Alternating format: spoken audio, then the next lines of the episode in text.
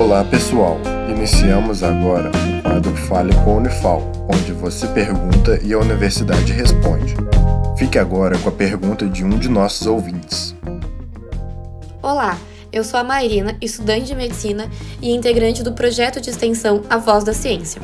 Vou ler agora uma questão que nos foi levantada pelo ouvinte Henrique de Campos Gerais através das nossas redes sociais.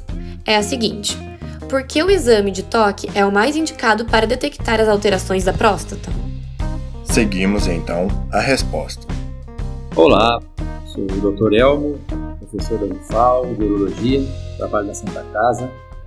TSA, ele é o marcador da próstata. Porém, o toque retal é imprescindível.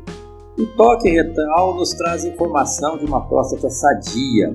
Nós podemos, com o tato, com a experiência de cada urologista, evidenciar a superfície da próstata, se ela se torna macia, porque se a superfície tiver um nódulo ou ela não tiver macia, as chances do câncer aumentam muito.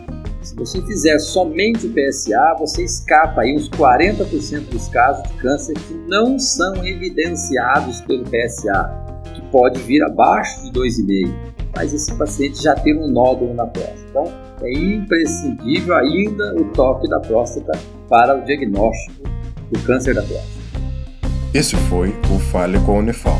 Caso também queira participar, entre em contato com o projeto A Voz da Ciência através das redes sociais, Instagram, Facebook ou YouTube. Sua dúvida é sempre bem-vinda. Esse projeto de extensão tem o apoio da Rádio Federal de Alfenas FM